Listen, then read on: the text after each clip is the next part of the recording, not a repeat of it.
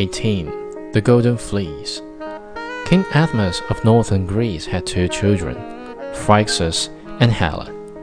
After he left his first wife and married Ino, a wicked woman, the two children received all the cruel treatment that a stepmother could devise. At one time, the kingdom was ruined by a famine. Ino persuaded her credulous husband into believing that his son, Phrixus, was the actual cause of the disaster and should be sacrificed to Zeus to end it. The poor boy was then placed on the altar and was about to be knifed when a ram with golden fleece was sent down by the gods and carried off the two children on its back.